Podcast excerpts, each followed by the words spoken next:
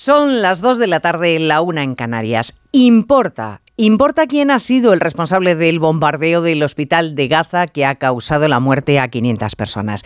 Importa sobre todo a Israel y a Hamas para justificarse y defenderse porque la verdad es que el resto del planeta recela de cualquier versión. Grabaciones telefónicas, un directo de una periodista de Al Jazeera y el testimonio en directo también de Biden avalan que el origen del disparo está en la franja de Gaza.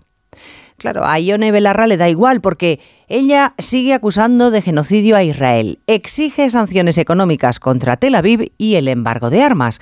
Es la ministra de Asuntos Sociales del Gobierno de España y el presidente la mantiene en su cargo sin corregirla. Sabemos la razón, claro, que necesita los votos de Podemos para ser investido. Onda Cero. Noticias Mediodía. Elena Gijón.